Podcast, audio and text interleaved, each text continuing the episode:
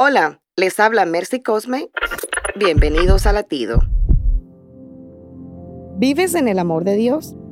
En 1 Corintios 13:4, Dios define el amor diciendo, El amor es sufrido, es benigno, no tiene envidia, no es jactancioso, no se envanece, no hace nada indebido, no busca lo suyo, no se irrita, no guarda rencor, no se goza en la injusticia, mas se goza de la verdad. Todo lo sufre, todo lo cree, todo lo espera, todo lo soporta. Allí Dios nos propone hacer un autoexamen en cada aspecto de nuestras vidas y considerar si realmente amamos como Él quiere.